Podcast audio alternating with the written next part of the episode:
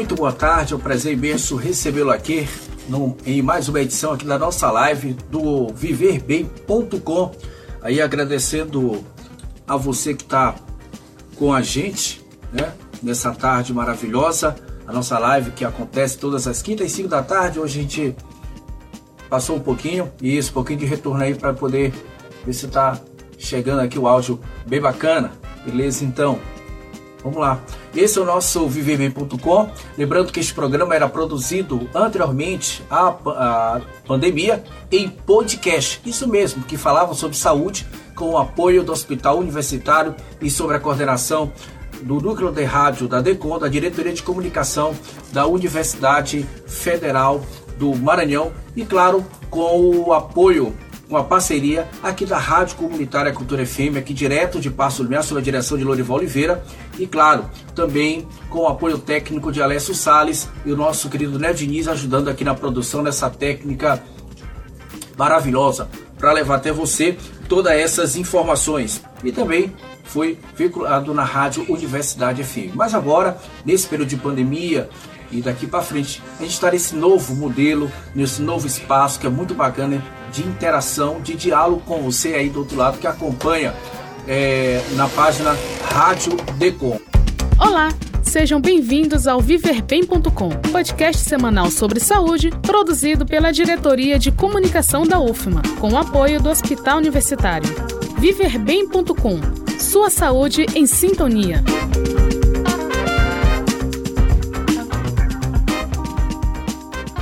E hoje vai ser um dia mais especial, mais um tema bastante importante né, para nós que estamos aqui, já tratando da questão do idoso na pandemia, com a geriatra Maria Zali, teve o Carlos Dias do esporte, falando sobre a questão dos exercícios físicos, que é muito importante para nós, e hoje, claro, vamos falar aí de outro tema que é muito importante. Você já viu falar de pressão alta, né? Algo que acomete muitos brasileiros. Daqui a pouco vou trazer uma informação muito interessante, né, sobre isso. E claro, vai ser também uma convidada a cardiologista Daniela, que estará conosco daqui a pouquinho para conversar desse assunto, desse tema bastante importante. Ela que é cardiologista do Hospital Universitário, a nossa querida Daniela Serra de Almeida, doutora, que vai disponibilizar um tempo aqui para conversar com você internauta que está aí do outro lado, você vai poder estar tá interagindo conosco, mandando perguntas e com certeza vai ser muito legal. Então, desde já, agradeço a você que está nos acompanhando, nosso querido Marcos Belfort, que é o nosso coordenador, está lá acompanhando aqui a nossa transmissão naquele frenesi danado, naquela tensão danada, né? Sempre não é muito fácil, mas estamos aqui trabalhando, ralando para le levar até você, tá certo? Essas informações. E antes da gente começar é, com a doutora Daniela, eu quero agradecer também, porque tivemos aí muitas visualizações no nosso trabalho anterior na, na, com o Carlos Dias, né, o médico do esporte, e foi muito bacana assim, a aceitação.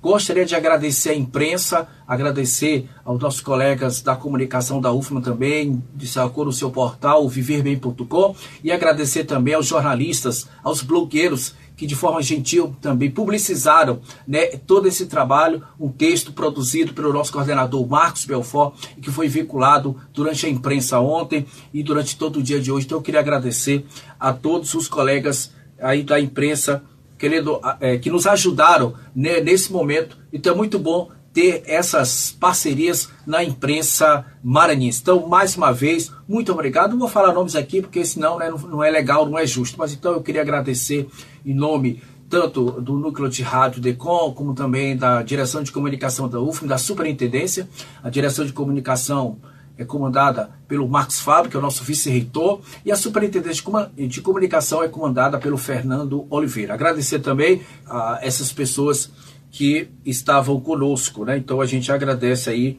é, por esse empenho muito bacana. Bem, você sabia que a hipertensão, a hipertensão afeta um a cada quatro adultos no Brasil? É, um a cada quatro adultos tem problemas aí de hipertensão.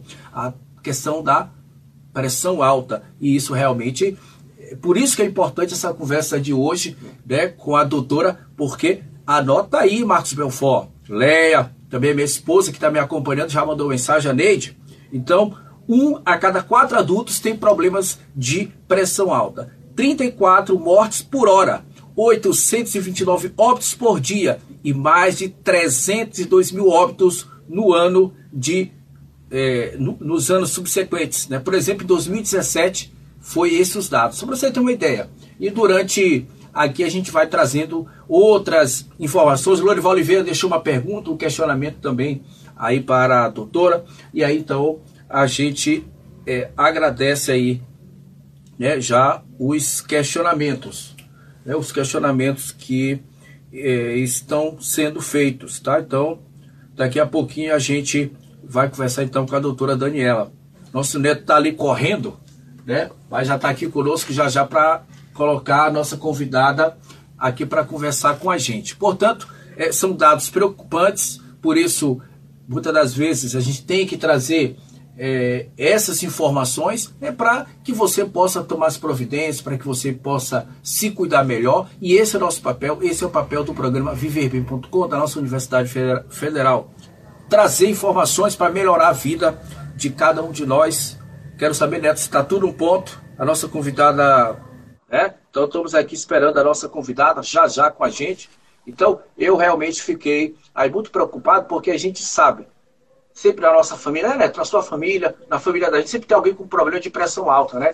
E nesse período de pandemia, a situação se agravou bastante com essas pessoas que têm problema de pressão alta. Então, é uma situação muito delicada, mas é, a gente pode evitar isso, né? a gente pode evitar com informações, com cuidados. E esse é o nosso papel aqui no viverbem.com, nessa live. É tirar, tirar suas dúvidas, tá certo? Aqui é, do programa, tá certo? Eu queria também pedir desculpa, a gente entrou é uma, por volta de 5 e 10, não foi neto, mas 5 e 10, porque é assim, aqui é ao vivo, é estúdio, aqui são várias atividades ao mesmo tempo, mas o fundamental é que a gente está aqui para conversar com você e trazer essas informações. Então, aqui era para ser 5, chegamos 5 e 8, entre 5 e 8 e 5 e 9, e também daqui a pouquinho a professora já está com a gente?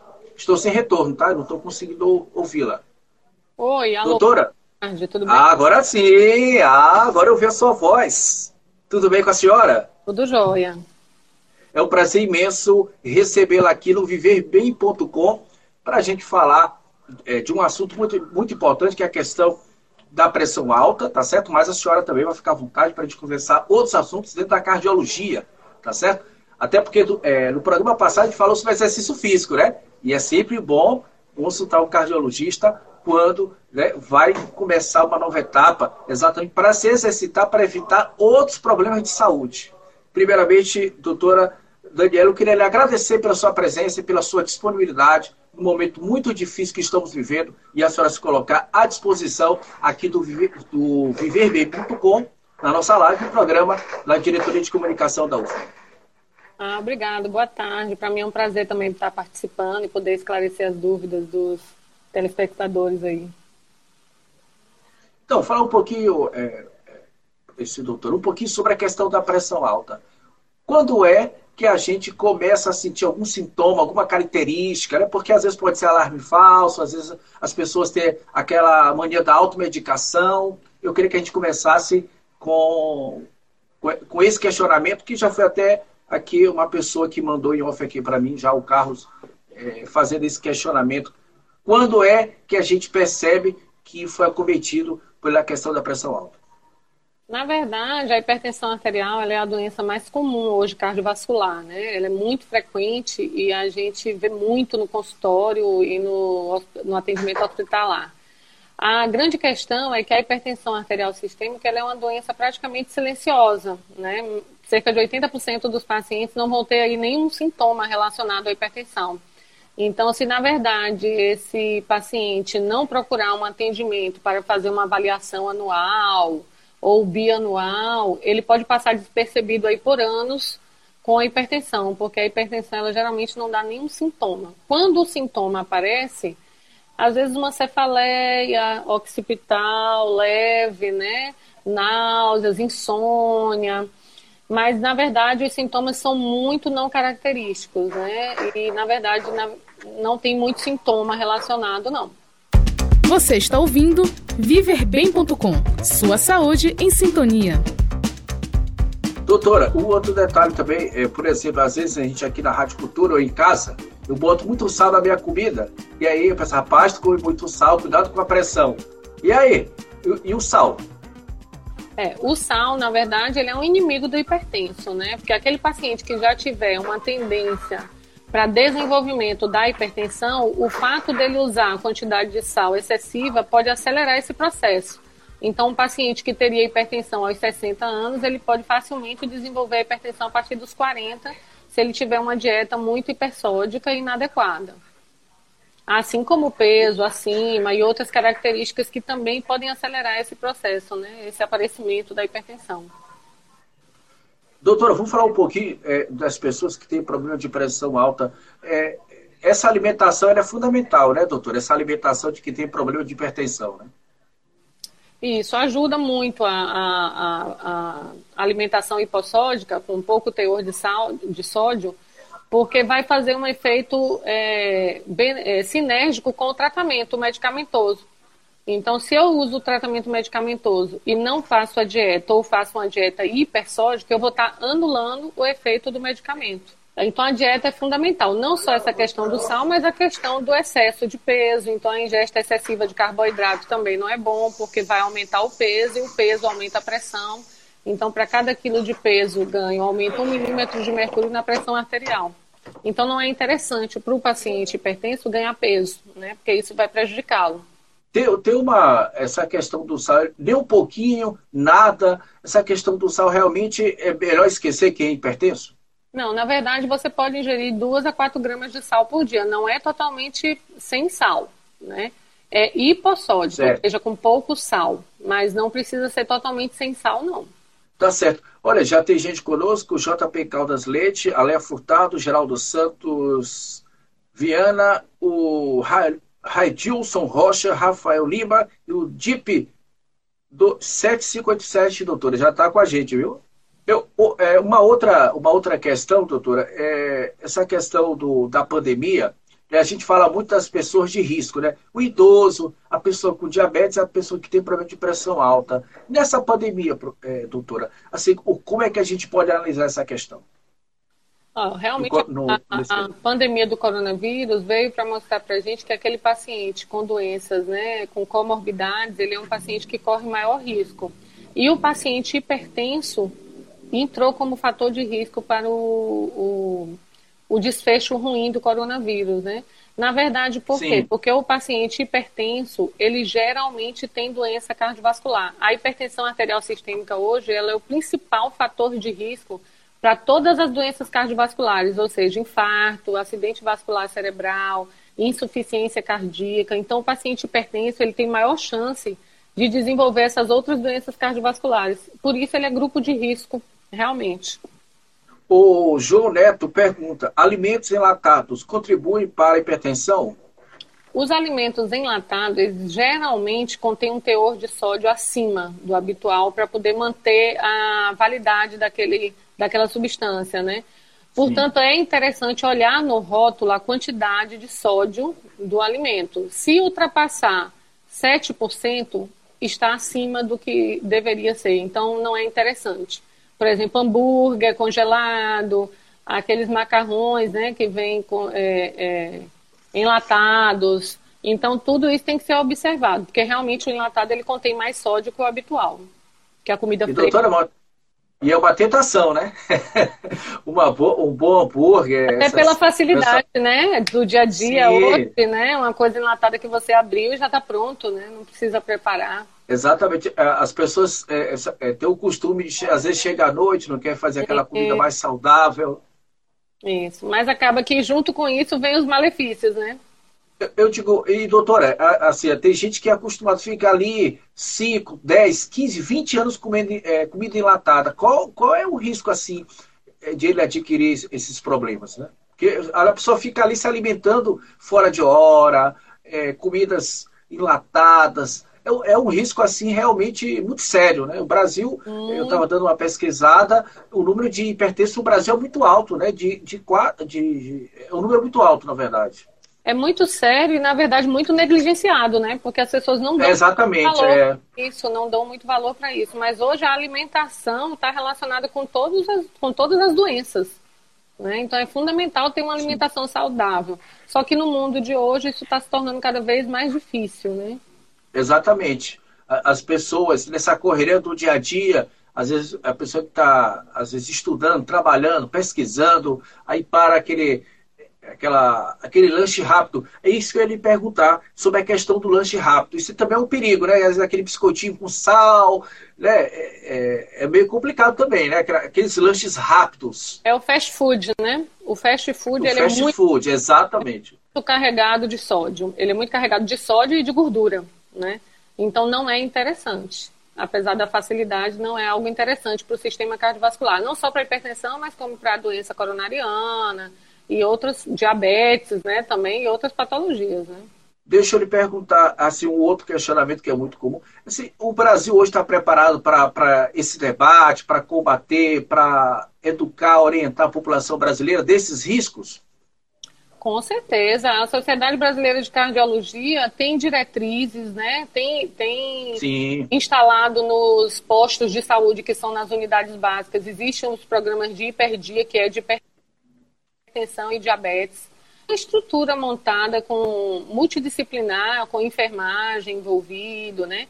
E o médico também para orientar esses pacientes. O que é difícil hoje, na verdade, é não só o primeiro atendimento do paciente no serviço público, que isso é um problema né, é, do Brasil todo, e, mas também a aderência do paciente ao tratamento, porque o paciente, às vezes, ele é orientado, mas ele não consegue aderir àquelas medidas né? Ele às vezes não valoriza tanto.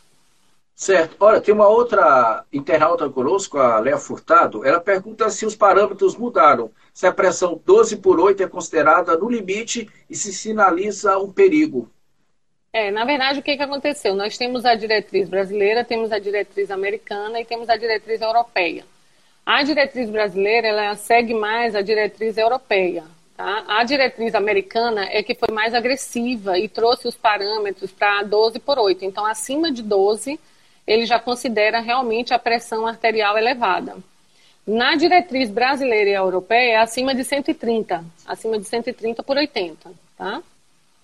Então existe essa certo. diferença entre brasileiros e os americanos são mais agressivos, porque na verdade eles têm um grau muito maior também de pacientes obesos, de pacientes infartados, né? Então, eles têm que ser mais agressivos mesmo. Eu acho que isso tem que variar de acordo com as características do país. Né? Mas, é, é, doutor, explica um pouquinho para o qual é essa diferença, assim, pro, uh, de forma mais direta para o nosso, nosso internauta, telespectador, como é que é essa diferença da americana para... É porque, na verdade, o que, que, o que, que acontece? O que cada... diferencia, né? É, a cada quatro, três anos, eles lançam novas diretrizes, né? orientando Sim. os médicos e a comunidade é, é, acadêmica de como vai a, é, envolver esses pacientes de hipertensão em relação ao tratamento, qual a conduta, quais os exames que devem ser realizados. E aí eles fazem também essa relação com a medida da pressão arterial, baseado nas últimas pesquisas que foram realizadas. Então, as, teve uma pesquisa muito interessante em 2016 que foi publicada que mostrou realmente que os pacientes com a pressão arterial acima de 120 de sistólica por 80 de diastólica, eles já tinham um risco mais elevado de ter acidente vascular cerebral, de ter infarto, de ter morte. E por isso é, não é interessante deixar passar dessa faixa, né? E tem outros artigos mostrando que é acima de 130 por 80. Então a diretriz brasileira e europeia ficou no 130 por 80 da medida da pressão e a diretriz americana ficou em 120 por 80. Na verdade, é porque acima de 120 por 80 Sim. você já deve a, a, a ligar aquela luz de alerta, né? De que algo pode Sim, estar errado, verdade. de fazer o acompanhamento. Entendeu? Seria mais nesse, nesse intuito. Sim. Agora, deixa eu, ainda nessa, nessa questão, a gente percebe, doutora, que o Brasil, a senhora falou que os, os Estados Unidos têm um, um grau muito alto né, de hipertensão né? Mas assim, a gente percebe que no Brasil também há, há incidências muito altas, né? Há uma incidência muito alta, né? Dessa questão. Você vê o número de infartos, as pessoas é, acima do peso. Então, são várias contribuições também. A situação no Brasil não está muito confortável, né? Do, não, desse ponto de vista, é. né? A doença cardiovascular, ela globalmente é, é a maior causa de morte, né? Então, tanto faz é. onde você estiver, ela tem a maior causa de morte. E nós, no Brasil, estamos realmente aderindo a uma incidência muito elevada da obesidade, que a gente sabe que está diretamente relacionado com diabetes e hipertensão, né? Então, acaba sim, que sim. nós temos também, estamos tendo também cada vez mais um número maior de obesos, né? E doutora, a senhora falou aí do, da questão diabética. Essa dupla aí, ela, essa dupla dinâmica é prejudicial, né? A hipertensão e o diabetes né, é uma dupla não muito favorável para a gente. Né? Demais e que andam muito junto, né? Porque o paciente Sim. diabético ele tem uma, uma elevação da pressão muito maior do que, do que as pessoas normais. Então, o diabético, Sim. ele geralmente, 50% das vezes, ele vai ser hipertenso. Então, então quem está nos, nos, acompanhando agora, o internauta que é diabético, ele deve ele deve ter também muito cuidado, né? Porque é, é um risco muito forte, né? Com certeza. O diabético, ele tem que ter uma avaliação cardiovascular anual. No, a, é, no caso, ele tem que ir pelo menos uma vez por ano, né? Mas no se ele puder mais ver, é o ideal, um ano é o ideal. Uma vez por ano é o ideal, é suficiente. Se ele for bem orientado, uma vez por ano dá para acompanhar. Uma, uma, outra questão que é muito comum é a questão da faixa etária. Se, onde é mais comum a questão, é, é, a, a, ter esse problema, né? É, cardiovascular, pressão alta. Né? E eu queria falar também, doutora, da pressão baixa, né? Porque a gente fala muito da pressão alta, né? Mas a pressão baixa também é um fator de risco, né?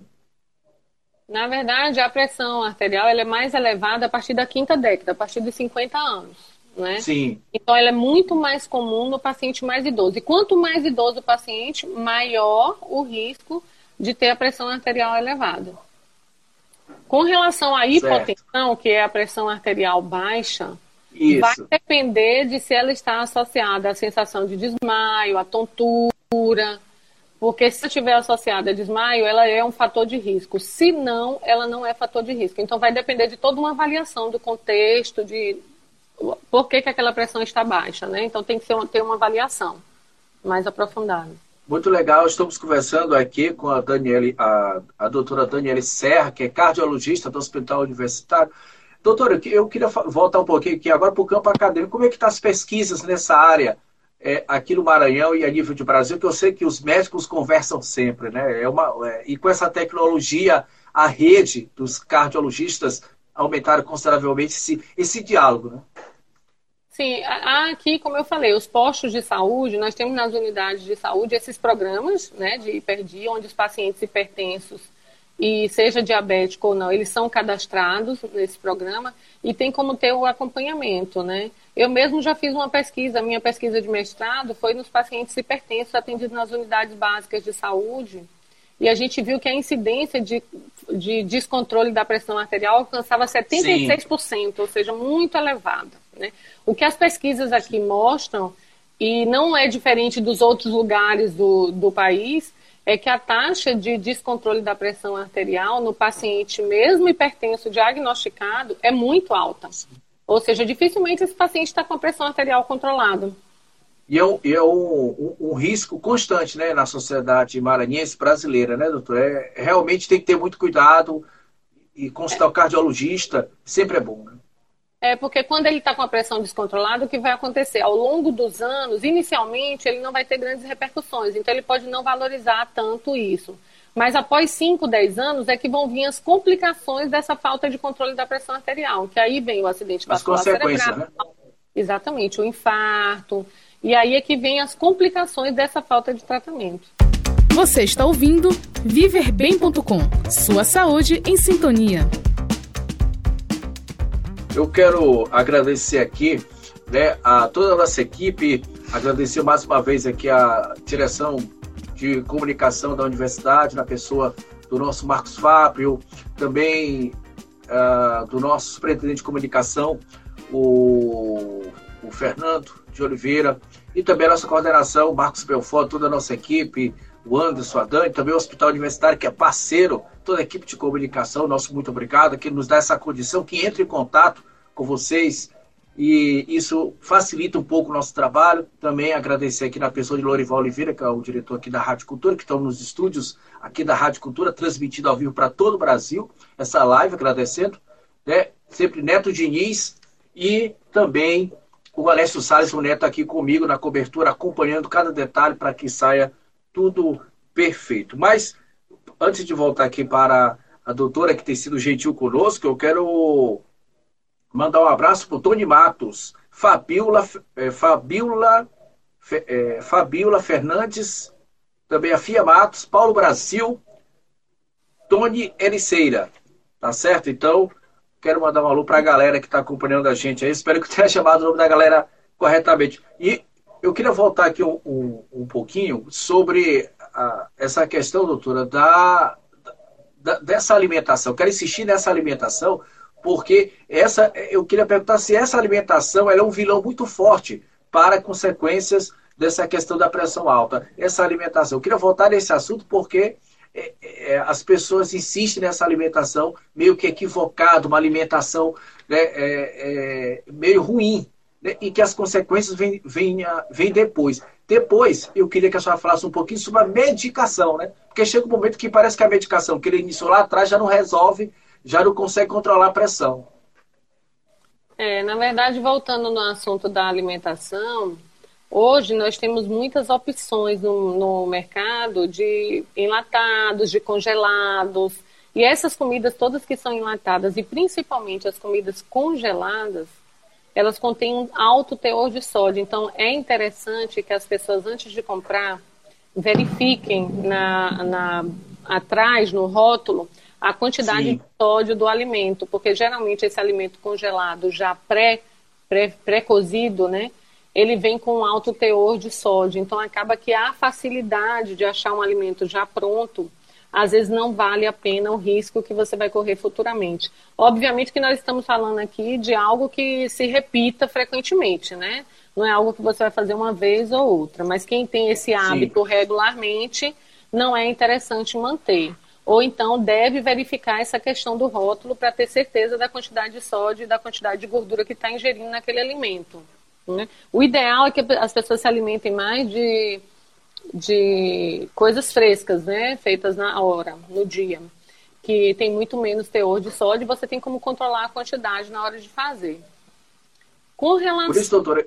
Hum. É, por, é, rapidinho, é por isso que eu falo aqui com o meu produtor Neto, o, o médico, o, o doutor Carlos Dias, falou que é para ele controlar o mocotó, né? Porque ele gosta de um mocotó aqui todo sábado, né? E ele também gosta, ele gosta dos enlatados que a senhora é, já recomendou que não é bom, né? Nosso produtor não tá bem, né? Vamos ver se até no final do ano com os nossos entrevistados ele melhora, viu? Um conselho para ele aí, é, que ele gosta do enlatado. tem que ter cuidado, tem que diminuir, tem que ser uma coisa ocasional e não uma coisa do dia a dia, né? Ainda mais quando ele celebrou dois anos de namoro, aí ele ficou aí mesmo que é, foi pizza, foi, foi uma festa. Aí, Esse meu produtor aqui é uma benção. Refrigerante. Comemorar, né? É. Com relação ao tratamento que você estava perguntando, sim, hoje, sim. Nós, hoje nós temos inúmeras opções de tratamento da hipertensão no mercado. Então tem é, é, muitas opções, não há dificuldade nenhuma para tratar. Nós temos tratamentos desde os que são liberados pelo governo, né, que são liberados na, na farmácia popular, até os remédios que são de, gera, de última geração. Então, nessa linha, nós temos muitos tratamentos que podem ser utilizados para o paciente. Legal, então. Doutora, aqui as perguntas não param, eu estou gostando bastante aqui, graças a Deus. O Geraldo Santos pergunta: o paciente hipertenso deve ter seu segmento na atenção primária, secundária ou terciária? É o questionamento aqui do Geraldo Santos. Geraldo, obrigado pela sua pergunta. Mande perguntas aqui para a gente, para a gente fazer aqui para a nossa doutora, que está sendo muito gentil e explicando de uma forma bem clara e objetiva. Doutora, palavra. Pergunta muito interessante do Geraldo, porque hoje em dia, às vezes, o paciente hipertenso, ele fica sem saber para onde que ele vai, né? Então, a, a regra básica é o seguinte, o paciente hipertenso que não tem nenhuma complicação, ou seja, não está com infarto, não tem problema pulmonar grave, não tem insuficiência cardíaca, ele tem só hipertensão, ele pode ser tratado tranquilamente na unidade básica de saúde, como eu falei, através desses programas que existem, né? Inclusive, esses programas são muito interessantes porque eles fazem o acompanhamento, eles têm equipe multidisciplinar para orientar o paciente com relação à atividade física, alimentação e etc. Tá? Então, é um paciente que pode ser acompanhado na unidade básica. Aquele paciente que é hipertenso já complicado, ou seja, com complicações, aquele que já teve infarto, que já está com o coração estruturalmente alterado, né, que já tem uma insuficiência cardíaca, que tem uma doença vascular, esse paciente não, ele precisa ser atendido no hospital terciário. E também aquele paciente que é hipertenso resistente, ou seja, aquele paciente que começou a acompanhar na unidade básica, começou o tratamento, mas que não está respondendo à terapêutica, ou seja, ele continua com a pressão arterial elevada. Mesmo usando os medicamentos, esse paciente é considerado um hipertenso resistente e aí ele tem que ir também para um especialista, e aí seria no hospital terciário. Tá certo, a gente continua aqui então. Agora a Léa faz uma outra pergunta. Léa Furtado, obrigado aí pela sua interação conosco. Espero, espero que você esteja gostando dessa conversa, desse diálogo com a doutora Daniela. Estou chamando ela só pelo primeiro nome, de forma carinhosa, viu, doutora? Não tem problema não, né? Fica à vontade, tranquilo. É, então, é, a Lela está perguntando, doutor, que eu acho que é bastante interessante o questionamento dela, para senhora, é, para você comentar sobre os impactos da Covid-19 no sistema cardiovascular. Eu acho que é um, um questionamento bem interessante no momento em que o Brasil chega a quase 50 mil mortos e, e se aproximando de um milhão de infectados. É um tema bem atual, com certeza. A, a, o impacto do coronavírus no sistema cardiovascular ele está muito relacionado à vasculite e à miocardite, né? Sim. Então o vírus, assim como o vírus da gripe ou de outras viroses, ele pode raramente, não é o mais comum, ele pode atingir o, o músculo cardíaco e provocar um processo inflamatório que a gente chama de miocardite. E isso pode levar o paciente a um quadro de insuficiência cardíaca, ou seja, além da falta de ar provocada pela alteração pulmonar, que o paciente do coronavírus já tem, ele passa a ter uma falta de ar e líquido no pulmão em decorrência do problema cardíaco também. Então acaba que complica mais esse paciente, seria um fator complicador tá? Mas não é o habitual do, do coronavírus, tá? Mas existem, existem casos, e nós tivemos alguns casos, né? Tem vários relatos de pacientes com coronavírus que tiveram esse, essa miocardite. E existe também a vasculite, que é a inflamação né, dos vasos provocada pelo coronavírus, que isso é que leva à doença sistêmica e à progressão da doença nos pacientes, né, que vão para ventilação mecânica, que chegam aí para UTI, aqueles pacientes que agravam mais, né? Exatamente. É, doutora, tem um, outro, um outro questionamento que eu acho que, por exemplo, a pessoa que tem problema de pressão alta, mas ela quer fazer exercício físico, quer fazer a sua caminhada, o seu Cooper.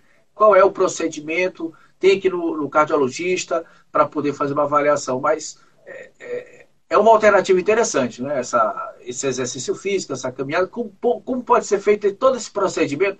Eu queria que a senhora explicasse aí é, para o nosso internauta do viverbem.com, está tá lá nos acompanhando, ouviu, está acompanhando a sua live e resolveu a partir de amanhã fazer uma caminhada, uma corridinha e tem problema de pressão alta, mas quer começar, quer acrescentar mais além da medicação, mais coisas importantes na sua vida, para viver um pouco mais, viver bem e melhor.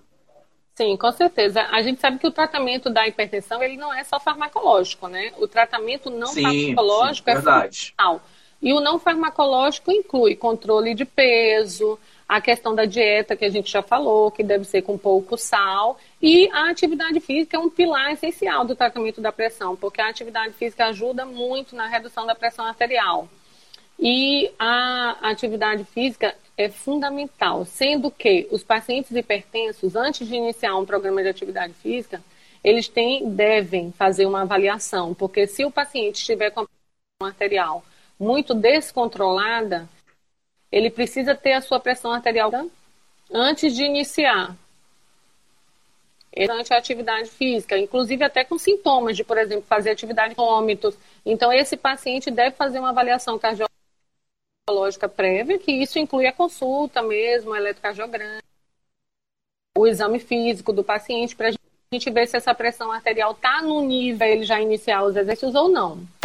Você está ouvindo viverbem.com. Sua saúde em sintonia. Para você que está acessando a nossa live agora, a gente conversa com a médica cardiologista Daniela Serra do Hospital Universitário, em que a gente agradece, tem um currículo imenso aí na área médica.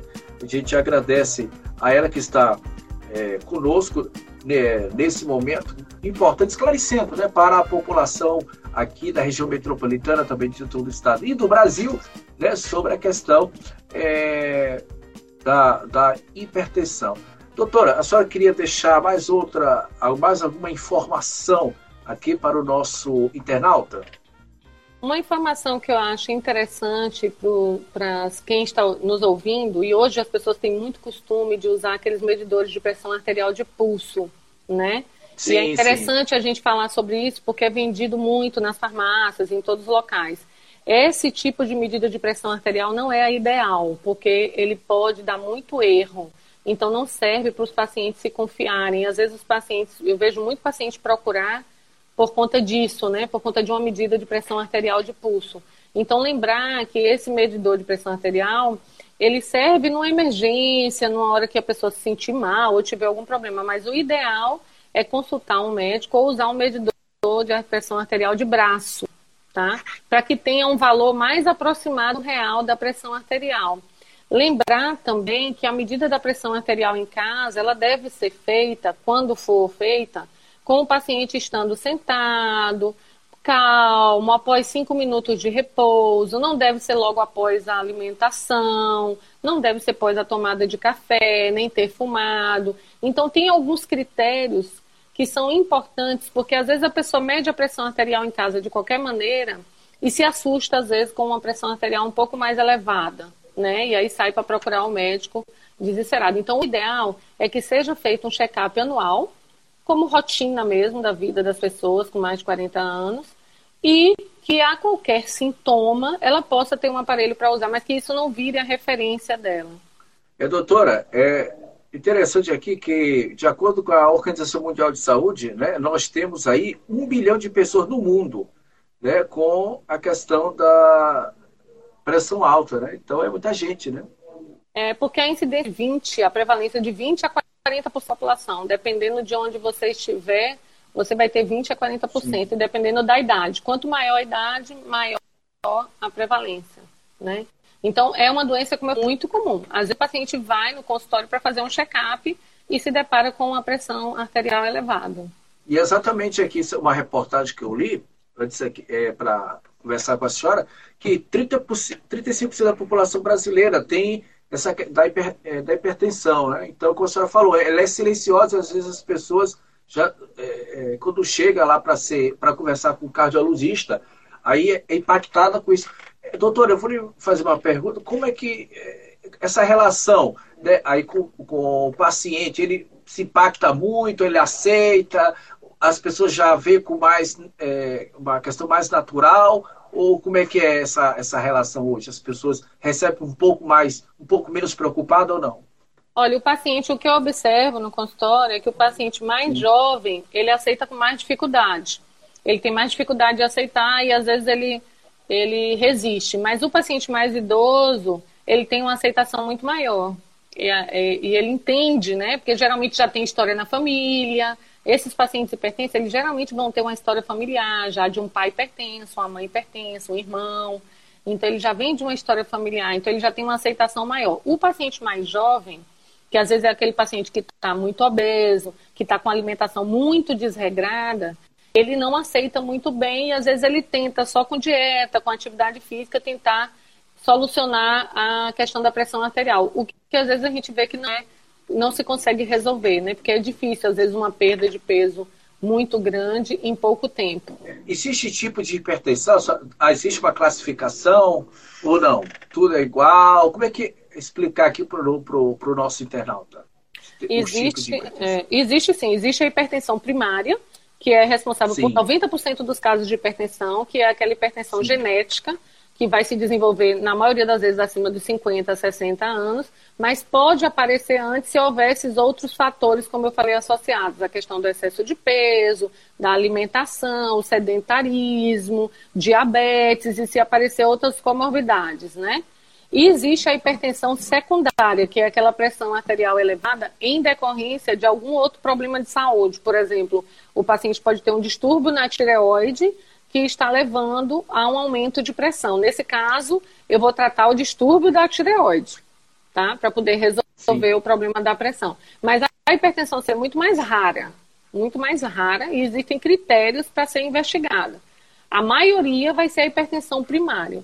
Dentro da hipertensão primária, ainda existe a classificação Sim. de acordo com o nível de pressão. Então, se a pressão é certo. até 140 por 90, a gente considera estágio 1. Depois disso vem o estágio 2 e depois disso vem o estágio 3. Ou seja, quanto maior o estágio, maior a pressão arterial e maior o número de medicações que esse paciente vai ter que entrar para poder ter essa pressão arterial controlada. Então eu quero mandar um abraço aí para as pessoas que estão nos acompanhando aqui. Vou fazer mais um registro aqui. Cadê, rapaz, aqui? Quero mandar um abraço aqui pro, Alon, pro Alonso, pro Machado, para Adriana Teixeira, a Amy Marabaldo, Renato Timbo, acho que é isso, Renato Timbo, né? Porque até às vezes é, é Monte, também aquele abraço, tá certo? E vamos nós aqui, tem pergunta. O, deixa eu ver aqui, Marcinho de, Marcinho de Luiz pergunta: como ela tem sido médica, professora e mãe, do, é, e mãe ao mesmo tempo? Está arrasando na live. Olha aí, viu? Muito bem. É, realmente, essa, essa, é verdade, é, é, uma missão, né? É uma missão. É, é, a resposta mais difícil. Eu acho que essa é mais difícil. É, é Ainda é. mais em tempos de pandemia. Não, a gente consegue. A gente, mulher, você sabe, mulher dá conta de tudo, né? Ela ferve o leite, ela cuida da criança, ela, ela corre, faz tudo. Então dá tempo sim. A gente ainda tem que estudar, né? Porque a gente não pode ficar sem estudar. Quem é médico tem que estar estudando o tempo inteiro, né? Tem que estar pesquisando, tem que estar tem que estar correndo atrás, porque senão a atualização. Na cardiologia, nós temos a ação quase todos os dias de vários artigos e de todas as áreas. É, era isso que eu ia lhe perguntar. Nessa questão de artigo, como é que estão tá as publicações? Como é que é que a, o Hospital Universitário é, o Hospital Universitário tem trabalhado essa questão? Porque o Hospital Universitário acaba sendo uma referência não somente é, na área da cardiologia, mas em várias áreas, né? E na cardiologia não é diferente, né? O Hospital Universitário é uma referência também aqui no estado do Maranhão e acredito que no Brasil, né? Pelo, pelo seu empenho de pessoas como a senhora e de seus colegas para levar uma condição melhor de vida para essas pessoas, né? Porque muitas das vezes as pessoas mais carentes, professor, é, é, professora, médica, é que precisam né, desse atendimento, desse carinho de vocês, né? Com certeza. Ah, o Hospital Universitário ele é referência aqui no Maranhão, né? Nós temos um serviço muito organizado, de pacientes de acordo com a patologia. Então, nós temos ambulatório de insuficiência cardíaca, tem o ambulatório de hipertensão, nós temos cirurgia cardíaca, nós implantamos desfibriladores. Então, o Hospital Universitário hoje do Maranhão, ele tem, é de alta complexidade e é um hospital que não deixa nada a desejar. É um hospital muito, muito completo, né? Nós temos todos os serviços e tudo muito organizado. E, é, doutora Daniela, é uma demanda muito alta, né? É uma, é uma demanda muito alta, né? Com certeza, nós temos uma demanda de paciente muito grande. Agora, com a pandemia, como o hospital teve envolvimento com o coronavírus, nós tivemos uma diminuição no número de atendimentos, mas nós já retomamos, né? Então, já estamos atendendo novamente, porque há uma demanda muito grande, realmente, da população. Porque nós atendemos os casos de alta complexidade, né? Que, que, que são os pacientes com doenças já complexas. De uma forma geral, a pessoa que tem hipertensão, ele, com, esse, com a medicação, alimentação e exercício físico, ele pode ter uma vida é, razoável ou tranquila. Totalmente normal, vida normal. Não é porque esse paciente se limitar em nada. O que ele precisa é apenas ter o acompanhamento anual, né? Mas é um paciente que vai ter uma vida completamente normal. Com relação à atividade física, eu vi que teve uma pergunta aí, qual seria a atividade física mais recomendada? Para Isso. A atividade física recomendada é a mesma atividade física para qualquer outro paciente. Não existe uma. Antigamente se achava que o paciente hipertenso não podia fazer atividade física do tipo resistida, né? Que são as atividades físicas com Sim. peso. Mas isso caiu por terra, porque já teve pesquisas depois mostrando que não há correlação, muito pelo contrário, né? A atividade física ela é benéfica. Então esse paciente ele pode fazer atividade física aeróbica, caminhada, academia. Se ele tiver com a pressão arterial controlada e fazendo a avaliação dele anual, ele vai poder fazer qualquer tipo de atividade física, na verdade. Você está ouvindo viverbem.com. Sua saúde em sintonia. Doutora, aqui tá bombando aqui a live, aqui o pessoal chegando as mensagens aqui, a senhora olhou a pergunta lá, quem fez essa pergunta foi Léo Furtado. Tá certo? É que eu tava olhando aqui o roteiro, aí eu tenho que vir aqui no, no WhatsApp aqui para. O Antônio, é, e... essa pergunta também. Isso.